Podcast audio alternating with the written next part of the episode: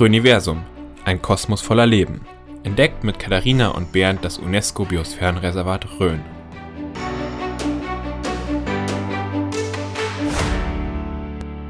Herzlich willkommen zu unserem Podcast Röniversum, ein Kosmos voller Leben.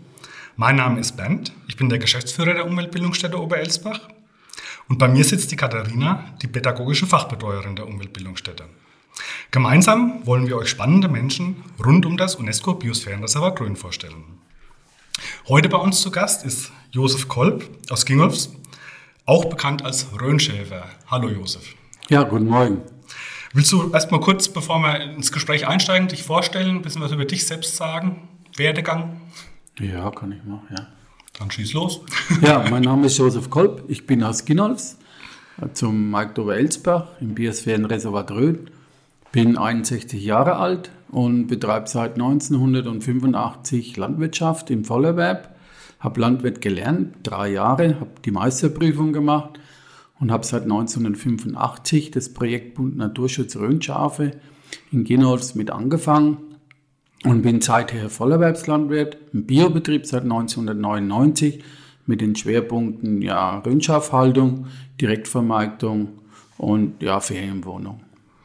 Wir haben im Vorfeld überlegt, Josef, du bist aus Weißbach gebürtig, ist das ja, richtig? Ja. ja, okay.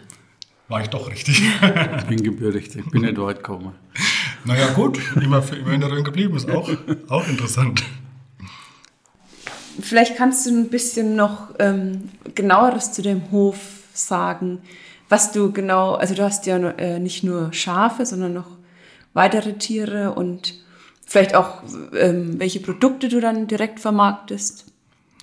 Ja, unser Biobetrieb ist eigentlich mehr oder weniger festgenagelt auf die Schafhaltung, aber auch mit dem Ziel, äh, autark zu arbeiten. Das heißt, wir erzeugen unser Futter, alles, was wir für die Tiere brauchen, erzeugen wir selber.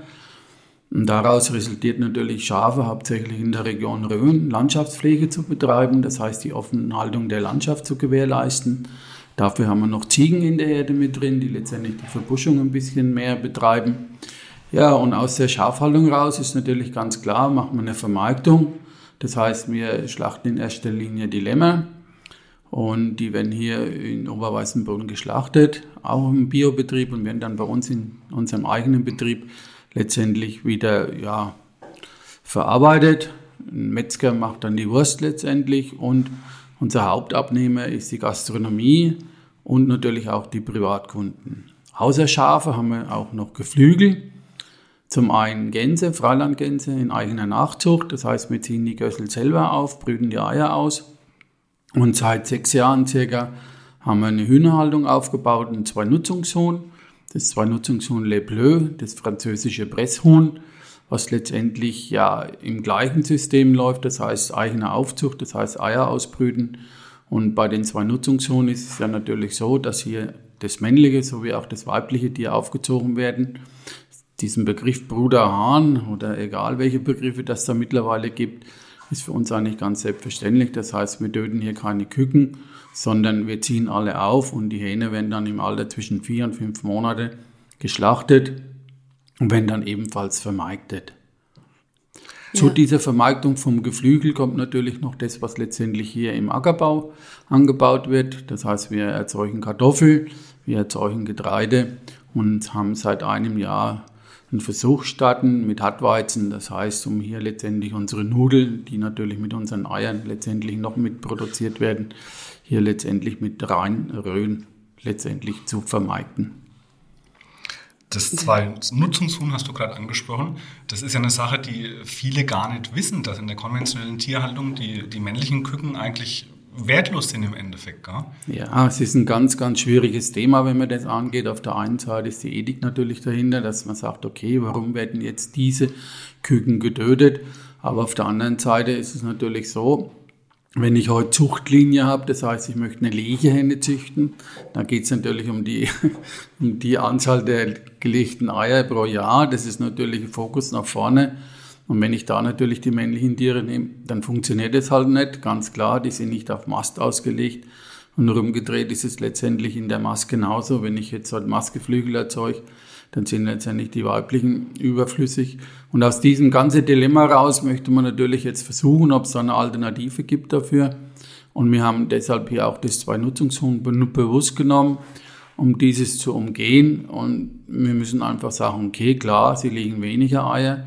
Klar, die männlichen Tiere brauchen länger zum Mast, aber auf der anderen Seite müssen wir natürlich auch schauen, dass die Wirtschaftlichkeit letztendlich da immer noch dabei rauskommt. Und ja, durch den Hahn, der Hahn muss die Henne ein bisschen mitstützen, das heißt, er muss noch ein bisschen was erlösen, um letztendlich die Henne auch hier noch zu stützen. Funktioniert ist natürlich eine ganz andere Arbeit, gerade Les Bleus, die französischen, sind ein bisschen, ja, ein bisschen anders zu halten, sind ein bisschen aggressiv. Aber ansonsten funktioniert es eigentlich und ich glaube, wichtig ist, dass man hier keinen Druck aufbaut. Man darf keinen Druck aufbauen, man muss das einfach sich wachsen lassen und schauen, wie es letztendlich anläuft und man kann das Beste schon draus machen. Es geht auch darum, letztendlich ein Gefühl zu haben, zu sagen, okay, ich bin dafür und ich mache es richtig und für mich ist das das, was ich eigentlich will. Aber vielleicht, also ich will es wirklich nochmal klar sagen, in der konventionellen Tierhaltung werden meistens die männlichen Hühner geschreddert, getötet einfach. Nur, dass man es auch mal gehört hat. Viele wissen das nämlich überhaupt gar nicht. Das ist wohl richtig und es ist mittlerweile auch in den Medien, es ist, glaube ich, jetzt auch ein Gesetz erlassen worden, dass dies letztendlich, ich glaube, ich weiß nicht, im nächsten Jahr oder wann unterbunden werden soll. Und man ist natürlich da jetzt auf der Suche, um Möglichkeit zu finden und man möchte die Geschlechterbestimmung am besten schon im Ei festlegen. Ja. Aber das sind natürlich Sachen, die auch kostenintensiv sind. Und wer will das letztendlich machen? Es ist eh im Preisniveau, im Preisgefüge alles sehr, sehr spitz gerechnet. Und da muss der Verbraucher einfach klare Linie gehen, muss einfach sagen, okay, die anderen will ich nicht mehr, ich will nur noch die. Und damit können wir es letztendlich beeinflussen und aber auch unterstützen. Ja, zwei Sachen noch kurz dazu. Das Zwei-Nutzungshuhn eignet sich ja, glaube ich, besonders für den ökologischen Landbau auch. Also die natürlich die äh, hochgezüchteten entweder Legehennen oder eben Masthennen äh, äh, sind ja sehr anfällig eigentlich für Krankheiten und ja überhaupt eher empfindlich, so hochgezüchtete Rassen. Und das Zwei-Nutzungshuhn ist, glaube ich, da ein bisschen robuster, oder? Ja gut, ich denke, wir haben im Biobereich eh Haltungsbedingungen, die ganz anders aufgestellt sind. Das ja, heißt, Freilauf und so und so viel Platz muss zur Verfügung gestellt ja. werden.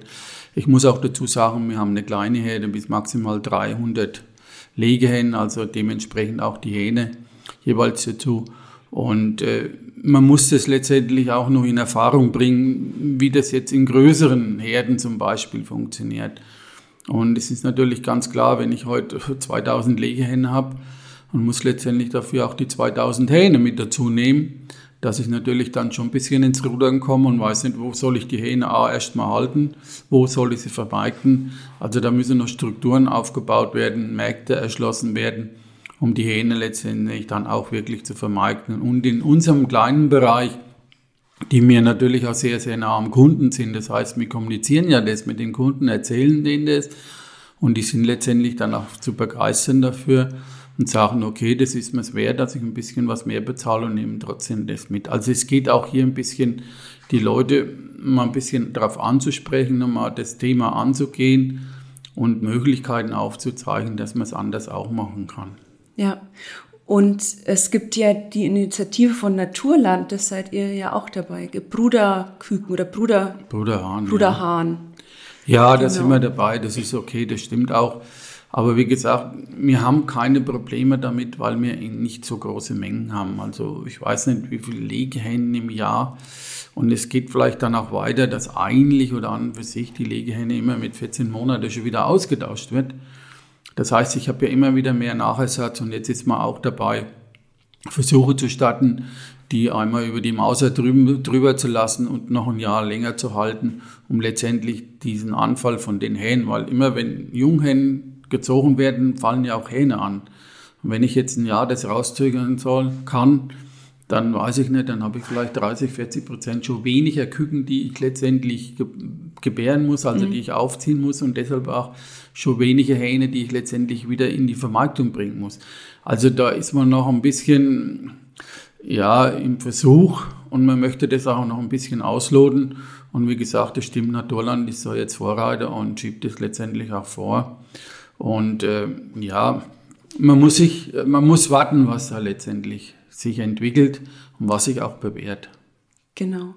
Also auf jeden Fall, wenn man im Einzelhandel, ähm, kann man darauf achten, auf die Initiative Bruder Hahn. Und da kosten dann eben die, oder eben auch bei euch natürlich, aber es ist, glaube ich, auch im Einzelhandel eben zu finden. Ja gut, man versucht dann letztendlich auch, dass die Legenhennenhalter, die die Legehenne letztendlich übernehmen, dass sie ein Obolus auch für den Hahn noch mitbezahlen. Genau, daher sind halt die Eier da etwas teurer und genau. dadurch kann man quasi die Ja, unterstützt man letztendlich den Mast dafür und äh, ja, es geht natürlich auch darum, dass, äh, den Bruder jetzt auf, sag mal, auf Biegen und Brechen dann aufzuziehen, der dann vielleicht mit drei, vier Monaten gerade mal 1000 Gramm hat. Es geht ja auch um Ressourcen. Ich meine, es wird ja Futter gebraucht, es wird Platz gebraucht. Und da sind wir ja natürlich auch heiß im Thema jetzt, alles was mit CO2 betrifft und egal wie man das jetzt alles irgendwo mit reinbringt. Also es muss letztendlich schlüssig und wirtschaftlich sein. Es muss eine Lösung gefunden werden, um das Thema letztendlich auch befriedigend anzugehen und letztendlich auch zum Ende zu bringen. Ja, ein ja, spannendes Thema, das man äh du hast vorhin schon mal kurz angesprochen, ihr seid jetzt auch im Bereich Mehl, Hartweizengrieß. Du hast bei uns vor, ja, ein paar Monaten ist es mittlerweile schon her, mal Mehl abgegeben zum Probieren und unsere Küche war total begeistert. Ist da irgendwas, was ihr anders macht oder liegt das einfach nur am Bier? Oder? Nein, das ist nichts, was wir anders machen. Wir haben einfach nur mal, sagen wir, den Mut gehabt, Hartweizen. Hartweizen wird ja eigentlich nur mehr oder weniger in den Mittelgebirgslagen angebaut, äh, Mittelgebirg sage ich, also in, in, in Spanien, Italien, also in den wärmeren Regionen. Und es gibt aber in Deutschland auch Regionen, die mittlerweile Hartweizen anbauen. Und der Hartweizen, es war für uns letztendlich immer so diese Prämisse, ähm, regionale, Regionalmarke, die Dachmarke Rhön. Und da heißt letztendlich 75 Prozent der Rohstoffe müssen aus der Region kommen und wir tun jetzt 30 Prozent, 33 Prozent Ei rein. Und wenn ich dann das restliche Mehl dann aus Italien oder weiß der Teufel woher kaufen muss, dann kriege ich das letztendlich nicht gesiegelt. Und aus dem Grund haben wir einfach gesagt, okay, warum soll das hier nicht gehen? Wir haben ja die Klimaerwärmung, es wird ja bei uns auch immer wärmer. Und haben einfach mal den Versuch gestartet und haben dieses diese Sorte letztendlich, also diesen Hartweizen oder auch Durm genannt, angebaut und haben den letztes Jahr vermahlen lassen, haben einfach da Versuche gestartet und wir sind sehr, sehr positiv davon letztendlich ja, überzeugt, dass das eine Möglichkeit wäre. Wir haben hier zwei Geschichten. Einmal ist der Anbau, das ist eine produktionstechnische Sache, aber letztendlich in der Verarbeitung und in der Vermarktung gibt es eigentlich überhaupt keine Probleme. Die Mühlen sind da. Wir haben die Nudelhersteller, also wir könnten mit diesem Rohstoff letztendlich auch regionale Nudeln herstellen, die wirklich dann auch gesiegelt sind, die zu 100 Prozent aus Röhren bestehen. Das war der Hintergedanke dabei. Wir haben dieses Jahr nochmal angebaut und wir haben diese Marke letztendlich auch siegeln lassen. Und ja, es ist eine, was Neues und wir sind ja immer auf der Suche nach Nischen. Es gibt immer diese Nischensuche. Und letztendlich denke ich, es ist auch wichtig, wenn man regional und wenn man das regional auch wirklich, sagen wir mal, zu 100 Prozent durchziehen möchte, dann kommt man aus, an solche Geschichten nicht vorbei, dass man einfach versucht, manche Sachen, die vielleicht früher nicht gegangen wären, die vielleicht jetzt heute gehen, einfach wieder mal auszutesten und zu sagen, okay, es stimmt nicht, aber wir können es machen. Das heißt, es ist möglich, es sind vielleicht ein paar produktionstechnische Sachen, ein paar anbautechnische Sachen, noch abzustimmen, aber vom Großen und Ganzen her funktioniert und ist für uns eine gute Vermarktung, auch die Nudel letztendlich. Es geht ja auch hier um diesen, um diesen Grieß letztendlich, den wir dazu brauchen. Und ja, von der Seite aus her haben wir eigentlich ein gutes Produkt und wie Sie gesagt haben, Herr Fischer, ist eigentlich eine gute Geschichte, wird auch gern angenommen, sowohl von Privat als auch von gastronomischen Betrieben. Also unsere Küche ist wirklich begeistert von dem Produkt, muss ich sagen. Weil du es gerade angesprochen hast, äh, Dachmarke Rhön. Die Steffi Meininger, die Abteilungsleiterin von der Dachmarke, war im Juli bei uns zum Gast. Also wer da ein bisschen Hintergrundinformationen möchte über die Dachmarke Rhön, kann gerne mal in diese Folge reinhören. Ähm, du hast ja den Rhön, das Rhön-Schaf-Projekt schon angesprochen vorhin. Ähm, Vielleicht kannst du da nochmal zum Hintergrund ein bisschen was sagen. Ja, Pionier auf dem Gebiet, gell? Glaube ich. So. Ja, gut, ich hatte halt mehr oder weniger das Glück, oder vielleicht hatte ich auch den Mut dazu, 1985 mit einem, mich mit einem Professor Dr. Gerhard Kneitz letztendlich ein bisschen anzufreunden, ein bisschen anzubandeln, der letztendlich auch die Idee hatte, das Rhönschaf in die Rhön wieder zurückzubringen. Und wenn man das jetzt sagt, die Rhön, das Rhönschaf in die Rhön wieder zurückzubringen, dann muss man ein bisschen was über die Geschichte des Rhönschaf wissen. Und das Rhönschaf wurde erstmals erwähnt 1844 von einem Assessor May im Hochstift zu Fulda, der das damals beschrieben hat als das Schaf des Rhönlandwirts mit dem schwarzen unbewollten Kopf, mit den weißen Beinen und der schlichten Wolle. Und wenn man die Geschichte dann ein bisschen weiter verfolgt, dann ist es 1928 erstmals von der DLG als Rasse anerkannt worden. Also es ist eigentlich eine sehr, sehr junge Rasse und war hier in der Rhön 1950 sehr stark verbreitet. Es gab nämlich 30.000 Rhönschafe in der Rhön seinerzeit, also Hessen, Bayern und Thüringen zusammen. Und 1970 gab es noch 300. Also irgendwas war passiert letztendlich. Es wurde immer weiter zurückgedrängt. Und das war, war eigentlich dann der Anlass für diesen Professor Dr. Gerhard Kneitz, sich dem Rhönschaf zu widmen und einfach seine, sein, seine Begründung war letztendlich auch, das Rhönschaf trägt den Namen der Region. Es ist ein Stück Kulturgut dieser Rhön und es ist wert, dieses Rhönschaf zu erhalten und vor allem auch wieder in die Rhön zurückzuholen. Und nichtsdestotrotz getan, 1985 40 Rhönschafe gekauft und heute bis 2021 gibt es ca. 5.500 bis 6.000 Rhönschafe in der Rhön wieder. Also es hat sich letztendlich gelohnt, dieser Einsatz. Unser Herr Professor Dr. Gerd Neitz ist leider letztes Jahr verstorben.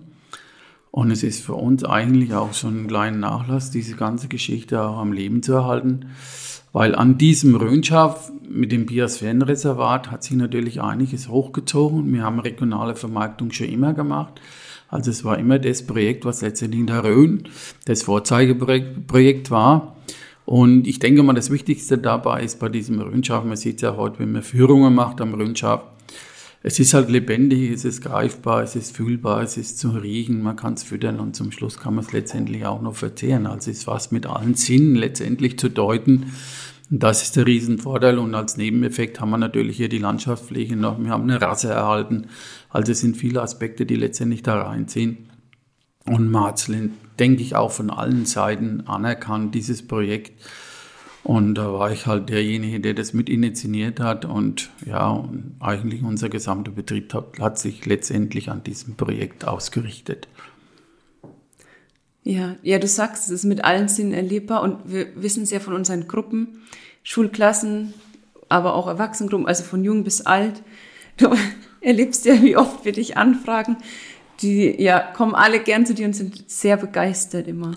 Gerade ja, die Kinder, die können Schafe anfassen und einfach erleben. Ja, das ist schon was ganz Besonderes. Ja, ich denke, das ist auch ganz, ganz wichtig. Ich habe da jetzt wieder eine erste Klasse da gehabt. Also es ist wirklich ganz wichtig. Sie sollen aber auch ein bisschen Info kriegen. Also nicht nur mhm. hin und streicheln, nee. sondern auch ein bisschen Info. Das gehört auch ja. dazu. Und das kann man ja letztendlich auch irgendwie ein bisschen abspecken, ob das jetzt kleine Kinder sind, mittlere Kinder oder Erwachsene. Das kann man ja dementsprechend ein bisschen auslegen.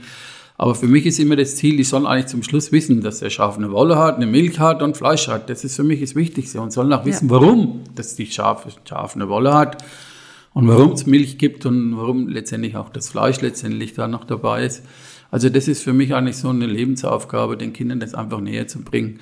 Und dabei haben sie natürlich die Möglichkeit, erst mal Erfahrungen mit den Tieren zu machen, erst mal zu schauen, hoppla, die beißen ja gar nicht oder springen mich an oder so. Also das das heißt, für die Kinder ist es letztendlich ein Erlebnis und zum Schluss artet es auch oft im Spiel aus. Das heißt, sie spielen auch mit den Schafen, sie streicheln sie, sie werden gefüttert. Also es ist ein Erlebnis und das ist, denke ich, doch wichtig, dass die Kinder auch so positive Erlebnisse und wir in der Landwirtschaft, also es war immer meins, wir schließen doch die Türen nicht zu, wir machen doch die Türen auf und lassen die Leute rein und sagen dann nicht, hey, da hast du nichts zu suchen. Das ist nicht unser Ziel. Das wollen wir gar nicht haben. Und das ja. ist ja auch ein Stück Bildung oder Umweltbildung. Ja, das wird bei dir auf jeden Fall groß geschrieben, ja. Das ist super. Ähm, vielleicht können wir direkt mal auch auf deine dein Hundekonzept, sage ich mal, zu sprechen kommen. Das ist ja auch, äh, du machst dir da vielleicht auch ein bisschen was anders als andere.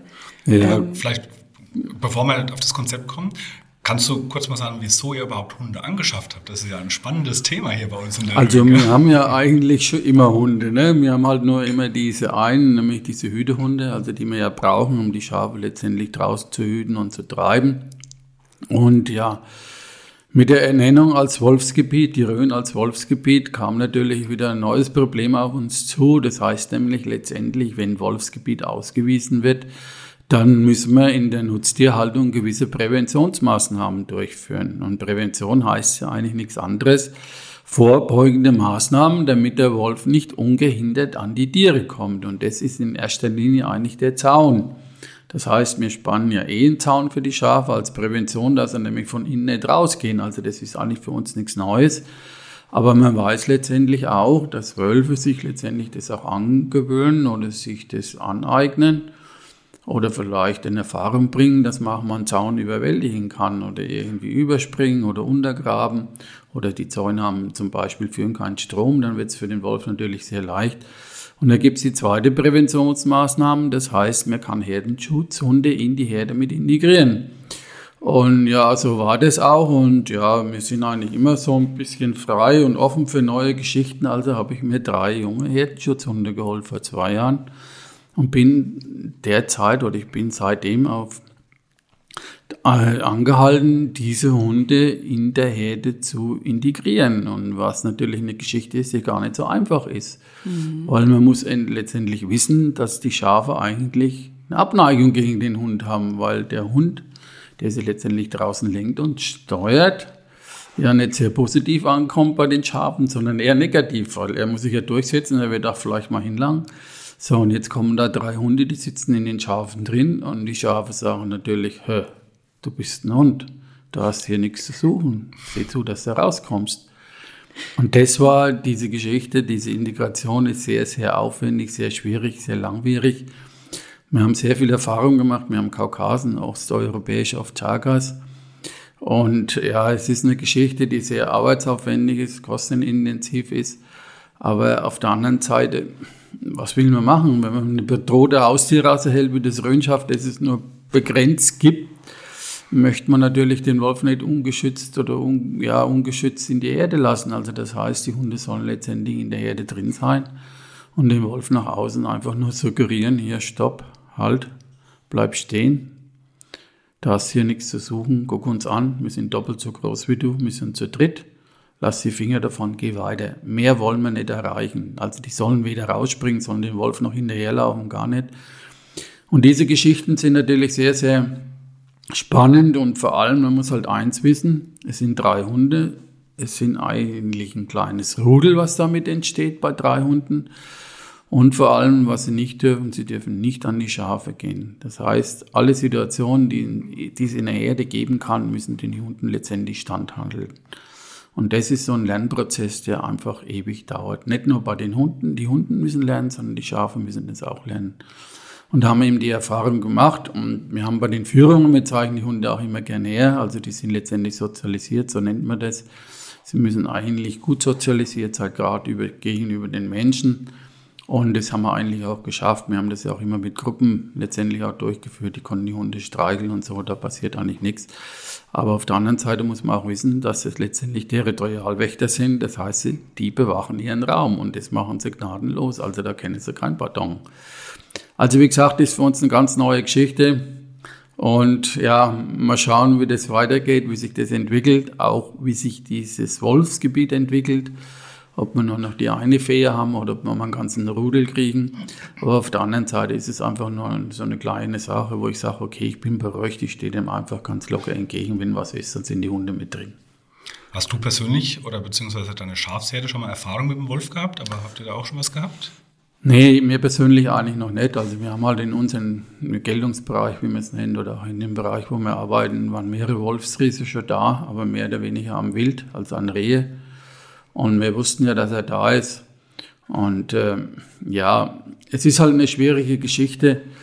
Viele sagen, okay, wir brauchen den nicht, also der muss weg, ähm, brauchen wir nicht, aber das kann man nicht so sagen. Und der Wolf steht ja unter Schutz EU-Recht.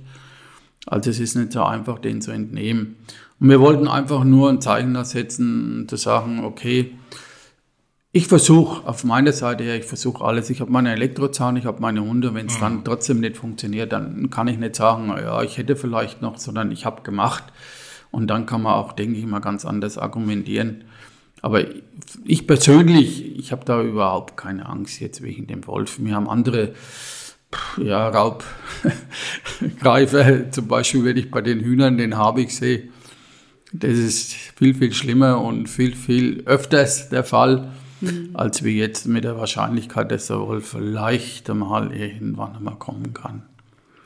Wenn ich jetzt als Wanderer oder Spaziergänger in der Rhön unterwegs bin und komme jetzt an einer von deinen Schafsherden vorbei, vielleicht sogar mit den Hunden, gibt es da irgendwas, wie ich mich verhalten soll? Soll ich da lieber außen rum gehen oder? Naja gut, in dem Moment, wenn wir Schilder aufstellen, also es ist eine heikle Geschichte, gerade Wanderer mit Hunden, das ist sowas. Ich meine, der Hund muss das erst noch genau auseinanderhalten. Das Lernen auch auseinanderzuhalten, dass der Hund in Verbindung mit dem Mensch keine Gefahr für ihn ist. Ja. Aber die sind jetzt im zweiten, und das heißt, sie werden drei Jahre alt, die werden dann adult. Adult heißt letztendlich ausgewachsen, seelisch und geistig stabil. Dann verhalten sich ganz anders. Aber junge Hunde sind auch ein bisschen motiviert zu spielen, ein bisschen so Teenager-mäßig, also alles mal auszuprobieren. Und wenn der Hund letztendlich stabil ist und ist adult, dann bin ich schon der Meinung, dass es funktioniert. Die Hunde werden auch ihren Abstand halten zu den letzten, zu den Leuten, zum Zaun. Und wenn die nicht gerade provoziert werden, also denke ich, ist da überhaupt kein Problem mit. Aber bei Hunden kann man nie sagen, niemals nie. Das ist einfach so. Ein gewisser Restrisiko ist immer dabei. Aber man muss den Hunden einfach vertrauen. Und das ist es eigentlich, was man braucht. Wir brauchen das Vertrauen von den Schafen, von den Hunden. Aber wir brauchen auch ein bisschen das Vertrauen von den Leuten, dass sie sagen, okay, diese Aktion ist ja nicht nur willkürlich gemacht, sondern sie hat ja eigentlich einen tieferen Sinn und Grund. Aber wenn ich jetzt Wanderer mit Hund bin, wäre es wahrscheinlich geschickter, ich mache einen leichten Bogen um die Herde rum. Ja gut, wir haben für uns auch schon in Erwägung gezogen oder agieren so, dass wir tagsüber an den stark frequentierten Bereichen, wo Wanderweg jetzt direkt an der Herde vorbeigeht, die Hunde einfach tagsüber raustun mhm. und nachts eingeben. Also wir wollen das auf keinen Fall provozieren sondern wir wollen versuchen, dass wir da miteinander zurechtkommen und miteinander heißt ja auch letztendlich, das nicht unbedingt jetzt so dermaßen nach vorne zu schieben und zu sagen, das muss jetzt gehen, egal was ist, sondern einfach sagen, okay, mit unser Dachsüber raus, also Dachsüber wird der Wolfsübergriff nie kommen oder ganz, ganz selten, es gab schon Übergriffe, auch Dachsüber, aber letztendlich so, dass wir hier das Problem ein bisschen zurückhalten. Ne? Okay. Ja, also super spannend. Ja, die Herdenschutzhunde. Ihr habt ja schon Nachwuchs bekommen. Bei den Hunden. Bei den Hunden. genau, ich habe mich auf die Hunde bezogen. Ähm, Gibt es da einen Unterschied? Denn die, die Jungen, die sind jetzt quasi mit den Schafen aufgewachsen. Gibt es da einen Unterschied im Verhalten? Ja, ganz klar. Also das wird sich mit der Zeit, also generell, also man sagt eigentlich zwischen drei und fünf Jahre dauert so ein Prozess das heißt, es sind ja, werden ja auch junge Schafe geboren. Das heißt, die jungen Lämmer wachsen ja dann auch mit genau. den Hunden auf. Also es wird ja. sich ein ganz anderes System einstellen. Ja. Und wir merken halt, die erste Generation, das war alles so ein bisschen neu, so ein bisschen aggressiv. Die Schafe sind auf die Hunde los. Die Hunde haben dann versucht, sich zu wehren, was sie nicht machen dürfen. Also das heißt, ja, die zweite Generation, die ist da drin einfach gechillt aufgewachsen. Die haben da keinen Stress überhaupt nicht. Das ist für denen ganz normal. Die kennen gar nichts anderes. So, jetzt hast du die Althunde da, die leiden die ein bisschen, die halten die ein bisschen zurück, halten die ein bisschen in Schacht. Also ich denke mal, nach ein, zwei Generationen funktioniert das auf jeden Fall. Und wie gesagt, also ich kenne es halt auch aus der Hütehundeausbildung, dass man Hunde einfach auch eine gewisse Zeit lassen muss, um sich zu entwickeln. Also man kann da jetzt nicht sagen, der muss mit einem Jahr, muss der jetzt, sondern einfach den Hund auch Zeit lassen. Ich habe gesagt, den Begriff Adult, das kann zwei, das kann drei Jahre dauern. Und diese Zeit muss man einfach sich nehmen. Und dann denke ich, weil mit der Brechstange kann man da nichts installieren, das geht nicht. Wenn da mal was Falsches aufgekommen ist oder irgendwas, dass sie was bei sich ein Lamm auffressen, nur weil sie jetzt einfach denken, sie müssten da mal, das darf ja alles nicht passieren. Also das heißt, ich muss den Hunden blind vertrauen.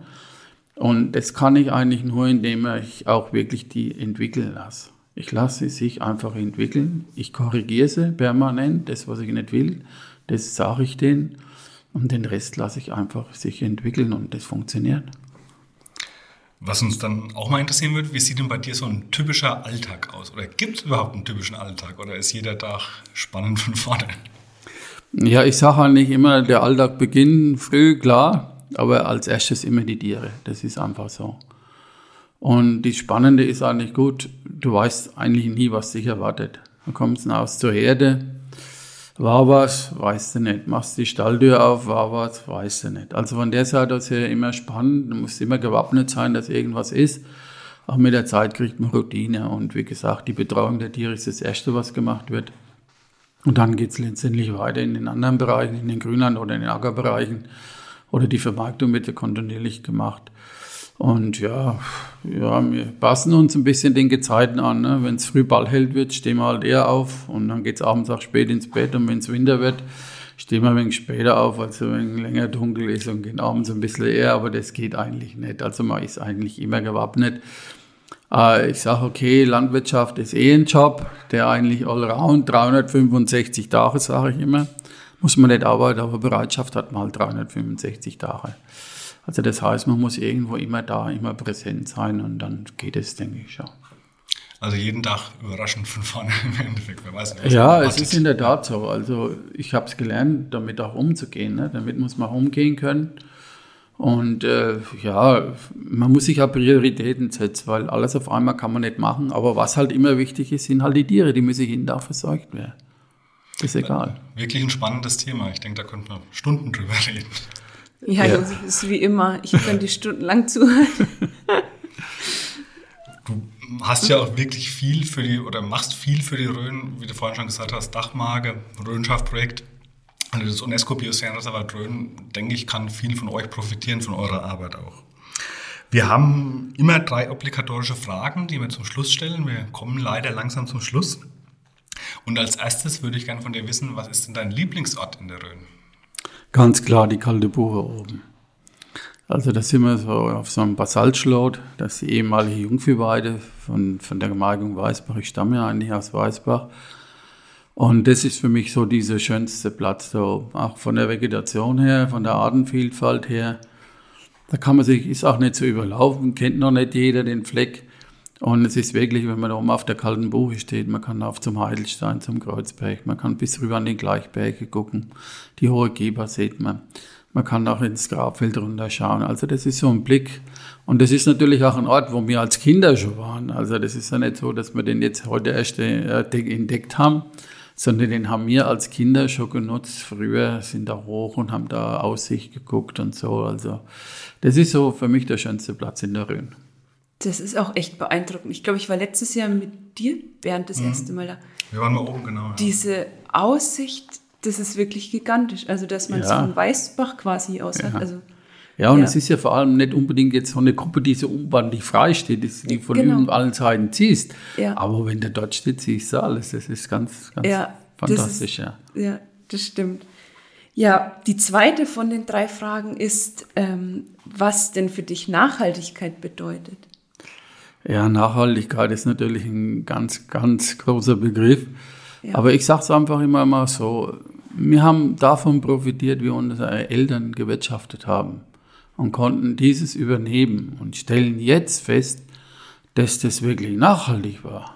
Mhm. Und die haben das nicht aus dem Begriff Nachhaltigkeit gemacht, sondern die haben das aus dem Begriff der Not gemacht, dass sie die Flächen gebraucht haben. Die haben sie gepflegt. Die haben immer geschaut, dass der Acker immer was wert ist, dass der immer trägt. Und dieser Begriff Nachhaltigkeit ist, denke ich, jetzt mal so ein moderner Begriff, der jetzt vielleicht jetzt ganz, ganz greift und ist natürlich auch ganz, ganz wichtig, der Begriff Nachhaltigkeit. Und ich denke, es ist so, wir wirtschaften mit dem, wir verdienen damit unser Geld, unser Einkommen. Und es ist auch wichtig, dass die Generation nach uns auch mit diesen Flächen noch wirtschaften können, mit diesem ganzen System. Und da denke ich, ist es wichtig, dass man da kein irgendwelche Maßnahmen macht, die letztendlich irgendwo dann irgendwann einmal schädlich sein können. Also Nachhaltigkeit ist für uns ein ganz, ganz starker Begriff, wobei mittlerweile auch dieser Begriff Biodiversität auch sehr, sehr stark also angenommen und vor allem auch verfolgt wird. Also das ist auch so ein Begriff, Biodiversität. Und die dritte und letzte Frage, wenn du einen Wunsch frei hättest, was würdest du dir für die Rhön wünschen? Für die Rhön? komisch geguckt. Für die Rhön? für die Rhön, genau. Ah, ich glaube, ich wünsche mir eigentlich, da, es soll eigentlich so bleiben, wie es ist. Gut, Veränderungen wird es immer geben. Es bleibt nichts, wie es ist. Es wird sich immer irgendwie ein bisschen ändern, das ist ganz klar. Aber Sie haben es angesprochen, Herr Fischer, ich war von Anfang an im Biosphärenreservat dabei. Ich habe diese ganze Entwicklung mitgemacht. Und wenn ich noch dran drüber nachdenke, Biosphärenreservat, was da für ein Aufschrei in der Bevölkerung war, aber nur aus dem Grund raus, weil man unwissend war. Man wusste nicht, was heißt Biosphärenreservat, außer dem Begriff Reservat, der nicht positiv besetzt ist. Aber es hat sich ja aus diesem Begriff sehr viel heraus entwickelt. Das ist MAP, der Mensch und die Biosphäre. Das kommt ja nicht von ungefähr. Das heißt, diese Entwicklung ist ja mit den Menschen letztendlich, hat mit den Menschen stattgefunden vor Ort. Und dieser Aufbau, der jetzt mittlerweile in der Rhön gemacht worden ist, das heißt regionale Vermarktung, Landschaftspflege, Infrastruktur, so viele Sachen haben sich daraus entwickelt. Und ich glaube, das ist der richtige Weg. Und wir sollten den unbedingt beibehalten und vielleicht noch viel, viel besser ausbauen. Wir müssen nicht immer nur in das Wirtschaftliche gehen. Es geht nicht nur alles ums Geld. Es geht auch ein bisschen um die Zufriedenheit. Und für uns als Röner gibt es doch nichts Schöneres, wenn die Leute kommen und sagen, ei, wie schön bei euch, da möchte ich gern sein. Also das ist doch für uns eine zufriedenstellende Aussage, die einen nicht immer wieder beflügelt und immer wieder sagt, okay, also wir machen es ja doch richtig. Ja, Schöne Worte zum Schluss, ja. Okay. Jetzt wollen wir aber noch wissen, wo kriegt man denn deine Produkte? Du hast gesagt, also Gastronomie kriegt man es auf jeden Fall. Wir selbst haben sie ja auch im Haus im Einsatz mit Erfolg, also Leute loben das. Aber ihr habt auch noch einen kleinen Laden in Klingos. Ja, wir noch gerade die Öffnungszeiten verraten. Ja, haben wir alles, haben wir alles. Also wir sind im Ortsteil Ginolfs, im Friedhofsweg 4. Da ist unser Rönschaftladen. Und meine Frau bedient sie da ganz gerne. Also das heißt, wir haben auch Internet, also wir sind auch über Kolbs Biohof oder Rönschaftladen letztendlich auch im Internet verfügbar. Und wir haben eingeschränkte Öffnungszeiten. Außer Donnerstag haben wir jeden Tag offen, Sonntag natürlich auch nicht. Frühmorgens von halb acht bis um halb elf und Samstag bis Mittag. Aber wir machen immer auch telefonische Vereinbarungen. Also wenn jemand in der Rhön jetzt wandert und möchte Sonntagabend was mitnehmen, ist das auch kein Problem. Oder er kommt Samstag früh oder Samstagnachmittag und möchte es mitnehmen. Das geht alles. Das heißt, einfach mit uns kommunizieren. Wir wollen auch mit den Leuten reden. Wir wollen uns auch mit den Leuten unterhalten. Und das ist auch so ein Ziel, das wir letztendlich verfolgt haben. Nicht so viel irgendwo hin, was anonym verkauft wird, sondern wirklich mit den Leuten auch darüber reden und wissen, was herkommt. Und das gibt uns eigentlich recht, diese Strategie. Und ansonsten haben wir natürlich in den gastronomischen Betrieben, gibt es viele, die einen Teil von unseren Produkten letztendlich haben. Oder auch in Wiederverkaufsläden gibt es das auch. Aber im Großen und Ganzen, ja, ab Hof eigentlich. Ja, vielleicht noch ganz kurz, ähm, was man denn bei euch im Laden so findet, grob? Ja, also erstmal alles, was mit Schaf zu tun hat, das heißt ja. Fleisch, Wurst. Wir haben auch Wollartikel, mhm. gibt auch andere Sachen, die zwar nicht unbedingt jetzt von der Rindschaf sind, aber mit Wolle und Schafe zu tun haben. Und ja, dann das ganze Sortiment vom Geflügel her, das heißt Eier, Nudeln, dann wie angesprochen das Mehl. Dann haben wir saisonal noch Kartoffel anzubieten und Freilandgeflügel auch mehr oder weniger saisonal. Das heißt, ab Martini geht es mit Gänsen los. Und ansonsten eigentlich immer anrufen und fragen. Wir schlachten zwar fast jede Woche, aber wir sind natürlich auch gewillt, den Leuten das immer frisch zu geben und auf Bestellung. Das heißt, wir müssen ja auch nicht schlachten, wenn jetzt gar kein Markt ist, sondern dann warten wir eben, bis es soweit ist. Okay. Was ist jetzt der nächste Termin? Wo geht es weiterhin? Jetzt anschließend? Jetzt anschließend, ja. Ich muss noch zu den Schafen, die müssen das Wasserfass noch umgesetzt kriegen. okay. Dann vielen Dank, Josef, dass du bei uns zu Gast warst. War echt eine spannende Dreiviertelstunde fast. Ja. Ich wünsche dir viel Erfolg mit deinen Projekten und danke. Ja, ich danke, danke auch. Danke, Josef. Okay, danke schön. Also, ade, tschüss. Ciao.